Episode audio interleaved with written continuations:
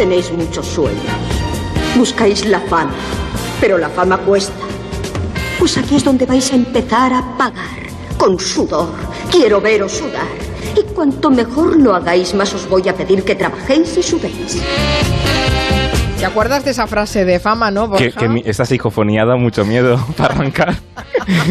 pero ya en la tele no suda. Hay gente que co- consigue la fama y no suda tanto, No ¿eh? suda tanto, ¿no? Pero, la- pero yo recuerdo, eh, hay una generación que se ha criado al calor Sí. de esa frase. ¿Te acuerdas aquella Sí. profesora que daba Ay, miedo a la, daba miedo. la mujer en esa serie de fama, donde la gente sudaba mucho y lo Ahora pasaban peleamos fatal? más por, por mm, sudar y también divertirnos, un poco sudando, ¿eh? No tan mal rollo. Mal rollo no.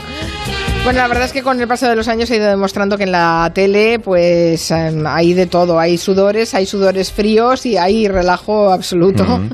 Eh, pero en cambio, en los programas de variedades sí que se ha llegado al gran nivel de los espectáculos internacionales. Nos ha se costado, está- Nos ha costado nos mucho. ha- yo creo que nos ha- Bueno, luego lo vamos a hablar, ¿no? Empezamos. La televisión en España empezó muy creativa, pero luego, a partir de los 80, nos relajamos un poco. Y sí que creo que, que a partir de Tu cara me suena, que acabó el viernes, antes hablabais con Monegal. Sí. Tu cara me suena, eh, sí que fue un punto de inflexión, porque cuando llegó Tu cara me suena, las grandes cadenas creían que la música no funcionaba en televisión ya. De hecho. Telecinco, bueno, cuatro en ese momento, Telecinco y cuatro ya sabemos que es de la misma familia, de Mediaset, tenían comprada la, la voz, el gran éxito ahora en Antena 3, triunfando en Antena 3, lo tenía comprado Telecinco y no se atrevían a estrenar, no, lo, no, lo- no se atrevían a estrenarlo porque creían que la música en España no funcionaba cuando la voz era un éxito internacional ya. Bueno, Y- lo, que, lo que otras veces hemos hablado es que, a Sí. ver, eh, lo que funciona es la música convertida en un espectáculo. espectáculo, sí. La música en sí misma, con sus profesionales ya- y tal, eso es lo que no Eso ya no está tenemos, en la televisión. Esto ya no tenemos, creen que no tenemos paciencia, pero yo creo que es que lo hacemos mal. Pero, por ejemplo, llega Tu cara me suena como un talent show, que en realidad es un espectáculo de variedades de toda la vida, y nos descubre un- una forma de cuidando los detalles, porque es tan importante cuidando la luz, la escenografía, el ballet, por supuesto, que es de lo que vamos a hablar hoy, pues demuestra que el público va y va en masa a disfrutar viendo música en televisión, porque está bien hecha, bien realizada. Apoyan el quicio de la mancebía. Miraba encenderse la noche de mayo. Pasaban los hombres y yo sonreía hasta que a mi puerta paraste el caballo. Cerré Chispún, María Villalón. Esto ya lo habéis puesto y dos veces. Sí, pero Quítalo, lo hace, Quintanilla. Ay, lo hace fenomenal. A mí me gusta, deja, deja, eh. A mí me gusta mucho. que yo fuego te daré. Dejaste el caballo y. Mira, ¿sabes que esta chica ganó un, un talent show? Sí. Factor X, Sí. X Factor. Sí. Y tuvo una fama, ganó María Villalón un- en 2007 y luego rápidamente nos olvidamos de ella y acabó trabajando en McDonald's. Ah, sí. Fíjate. Sí, y luego se emigró y luego ahora tu cara me suena, pues ha recuperado su talento, tiene una espontaneidad vibrante y fíjate, ha ganado tu cara me suena contra pronóstico, ¿eh? porque la cara que tenía Soraya y Mimi finalistas fue un poco de "Os- ostras, yo pensé que iba a ganar yo, ¿qué ha pasado aquí?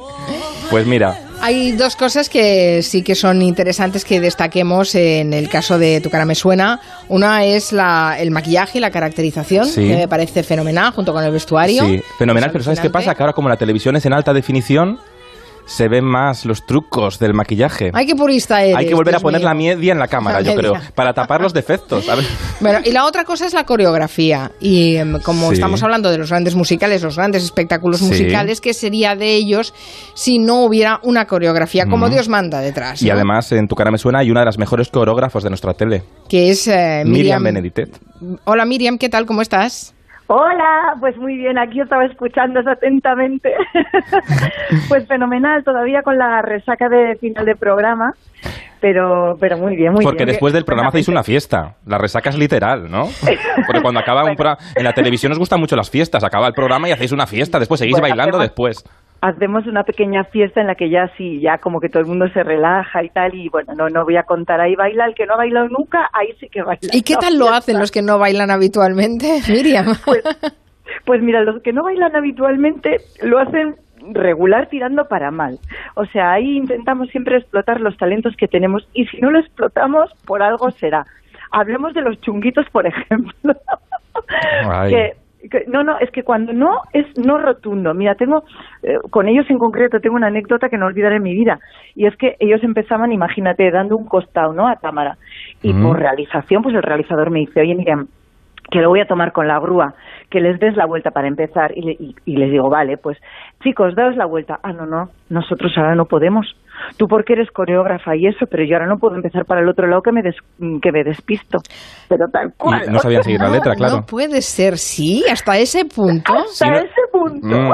Es que tiene su lo complicación, lo de la sincronía, ¿eh? Eh, tiene su sincronía claro, cuerpo-mente, es muy difícil. Que nos parece como que le sale la, la gente, se pone a bailar y mira qué bonito que lo hacen. Ahí hay muchas horas detrás y mucha planificación y mucho de todo. Y, y Miriam lo sabe que lleva, ¿cuántos llevas ya? ¿15 años haciendo coreografías para la tele o más? Buah, muchísimos, sí. Bueno, coreografías ya desde, yo creo que desde el año 2000, 2002, 2003, co- así oficialmente. Antes, como ya era ayudante, también montaba mis cositas y bailando, pues desde el 87. Me da vergüenza y todo Porque tú, decirlo. hay que decirlo, que tú en la tele empezaste pues con José Luis Moreno. Esto hay que decirlo, hay que recalcarlo. Sí, sí, sí, sí. Ahí empecé yo, ahí en, en- en los programas que él hacía, que ni siquiera es el Noche de Fiesta que conocisteis vosotros. Yo empecé en Entre Amigos, cuando él eh, tenía estos programas que los tenía puestos pues en la ETV, en, en Canal No. Sí. Cuando Eh, los hacía todos, did claramente, ¿no? Exacto, cuando los hacía todos que los vamos. Pues ahí empecé yo, imaginaos, sí, anda que no ha llovido. Sí, sí, Hombre, de esa época a la actual ha habido una zona valle en el que el espectáculo con coreografía, de espectáculo musical y tal, en la tele no se ha, no se ha hecho demasiado, ¿no? Sí, yo, mira, viví una época esplendorosa que, en la que en unos años todas las cadenas tenían sus ballets y más de uno además, o sea, tenían, cada programa musical tenía su ballet, eh, había galas y para todo y por todo, que si el Día de los Novios, que si Viva Murcia, que si todo, o sea, por todo había una gala y había muchísimo trabajo, todos los, eh, todos los cantantes llevaban acompañamientos, era fantástico y de repente, ¡boom! De eso a la nada. Pero cuando digo a la nada es a la nada absoluta. Los cantantes ya no, no había no había presupuesto para, para llevar a, eh, a nadie acompañándolos.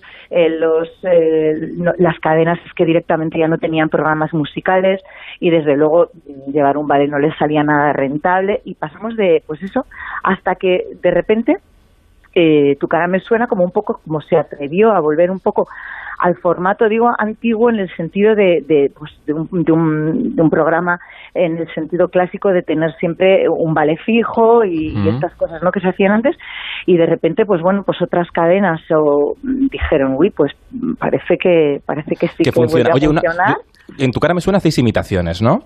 Pero, pero a mí una vez me contaste, que esto me hizo mucha gracia, que directamente actualizas coreografías viejas que ves en la imitación, las actualizas, las traes, pero claro, los ritmos de la televisión no son los mismos que antaño. No, Aunque que- la canción sea la misma, hay que actualizarlo al ojo Es- del espectador. Esto es, muy que, mira, interesante. yo, yo soy muy, yo soy muy picajosa con eso. y Además me ha pasado en tu cara me suena y luego también en algunas series que he tenido que hacer época, Sí. pues yo, yo, a ver, yo, yo priorizo, ¿no? Veo la actuación y si la actuación no es mítica, que no es lo típico reconocible o no es o no es muy graciosa, pues digo, esto hay que darle una vuelta. A esto hay que- Entonces, ¿qué hacemos? Pues a lo mejor cogemos el estilo, porque de la época no nos podemos, no nos podemos salir.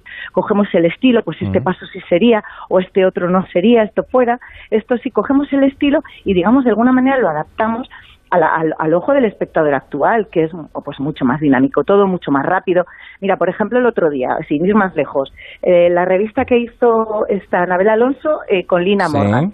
Pues El nosotros gracias por venir, agradecida y emocionada, es, gracias por venir, chimpum. Yo me limité a copiar lo de la ventana comparativa porque lo demás no se sujetaba. O sea, yo me quedé con el estilo de la época, con la manera de colocar las manos, de mover las caderas, pero yo meto otra velocidad y otra y otra Pero dinámica por- eh, porque coreográfica. tú crees que antes el, el- el baile en televisión era un poco relleno, de fondo, Bueno, que daba igual lo que bailaran, porque- aunque bailaran porque- mal, era un poco relleno, así. Porque en esa época pues primaba pues la, la vedette guapa, esbelta, pero que tampoco tenía... Que no sabía bailar.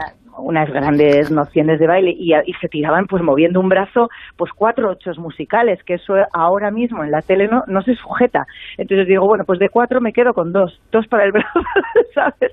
Y voy un poco pues eso, a nuestro ojo que ahora mismo lleva una velocidad distinta para que sea mucho más entretenido y mucho más la tele que si no vas a una velocidad X no, no, no se sujeta el plano. Bueno, en, tu carrera me suena hay el ballet profesional y después están los, uh, los amateurs que intentan hacer también concursantes, sí. eh, los concursantes que, ti- que tienen que seguir unos pasos de baile. Yo no sé si te has encontrado con algún caso que has mm, casi tirado la toalla. No, porque el- el- lo, lo que intentamos siempre es buscar la manera de luego pues oye ahí es eh, aunque sea el programa el, el tramo final sí que es directo pero ya sabes que primero se graba pero es un falso directo o sea ahí no repite eh, nada nadie pase lo que pase entonces a veces sale mejor a veces sale peor pero lo que sí intentamos es que siempre buscar la manera de que al, al concursante le quede digno le quede bien buscar cómo cómo llegar Mm. a que se parezca el movimiento en el estilo o conseguir algo que, que, que, que dé un resultado, porque lo- al final, o sea, yo lo que pongo en la balanza es que lo, que tiene que ver el, el público es algo que quede bonito, o sea, que, y que Sí. no sufra, sino que disfrute, que diga, ¡jo, qué bonito!, ¿no? Y yo creo que ese es un poco el secreto de, de Tu cara me suena, que no tratamos nunca de, de reírnos, a, a no ser de que sea con el cómico que quiere hacernos reír. Es un ¿no? programa de risa que os lo tomáis muy en serio, eso está claro. Es un Oye, programa de risa que ¿y qué tomamos tal, muy en serio, exacto. qué, qué tal se le dio a Carlos Baute el claqué? Bueno, pues mira. justamente, justamente esto es, esto es un, un claro ejemplo. Cuando le salió Fresaster a Carlos Baute, yo pues dije, lo primero que dije, a ver, esto no lo podemos hacer ni en un día, ni en dos, ni en una semana, porque esto es una especialización de la danza que, que, que, que, que- que no puede ser. Es como si pretendes hacerte las aéreas en, en una semana, pues imposible.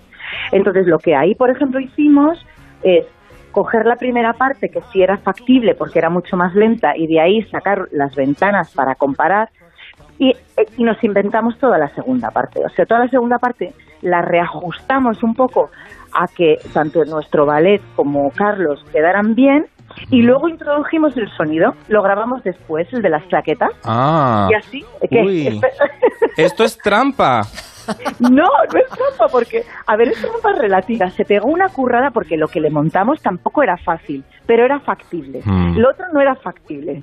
Y era, entonces lo nuestro no era fácil, pero era factible. Y él se lo ocurrió un montón y tal. Entonces dijimos, pues ala, pues lo hacemos al revés. Yo te monto esta variación y ahora te digo dónde van los sonidos y, y- y a eso y a eso me refiero con lo que Sí, intentamos sí, sí, sí. siempre que, que ellos logren, ¿no? Lo- logren llegar al, al objetivo. Claro, porque hacéis una cosa muy difícil que es hacer como un videoclip con voz en directo. Y eso en televisión en directo es muy complicado de, de hacer Bueno, claro, con es esa que solvencia, ¿no? Eh, nosotros copiamos cosas que vale el otro el, el que está al que estamos invitando se está matando pero claro no está cantando que es lo que dicen muchos concursantes pero ahora yo tengo que hacer eso cantando de verdad y él no está cantando de verdad Claro. y es cierto que muchas veces imitamos artistas que cuando hacen directos no se mueven que solo se mueven cuando cuando están haciendo playback Oye, y una curiosidad, Miriam, el director del programa, la gente de guionistas del programa y tal, ¿tú participas directamente en esas reuniones de producción para decidir eh, qué, qué números se harán, eh, qué canciones se cantarán, quién las cantará y todo eso? Lo digo porque es que si no, empezar de cero es difícil. No, nosotros, o sea, las, eh, digamos que las canciones ya vienen propuestas por el departamento de, de música y lo que sí que hacemos es una reunión de contenidos con todo el equipo en el que cada uno en su en su zona, ¿no? En su en su- lo que le compete, pues va aportando sus cosas o la manera de hacer. Bueno, esto cómo lo vamos, lo de Fred Astaire, por ejemplo, pues cómo lo vamos a hacer. Yo dije, pues esto yo creo que deberíamos hacerlo así, vale, pues sí, pues no, tal. Y ahí vamos decidiendo entre todos cómo cómo recrear las cosas cada uno en lo que sabemos y, y así. Qué cosa. Oye, y entre la, tu experiencia en los programas de José Luis Moreno eh, con la de ahora, ¿cómo crees que ha cambiado el mundo de la coreografía y de la danza en, en televisión, en esos Pues- espectáculos? Di que todo, Pues- por favor. Pues mira, ha cambiado, por suerte ha cambiado todo, pero mira, una de las cosas sí, y que, que por lo menos en, en lo que a mí me afecta y en lo que al ballet eh, afecta, ha cambiado mucho. Y ya no, ya no se hablo de la imagen, ¿eh? que, también es en la manera de hacer. Por ejemplo, yo sufría mu- en, la organización, por ejemplo, en lo que es la escaleta del programa. Yo es que cuando trabajaba con José Luis, eh, la- el, el tema de organización de programa era de la siguiente forma, es decir, nosotros teníamos un directo por la noche y resulta que un, y un ensayo por la tarde.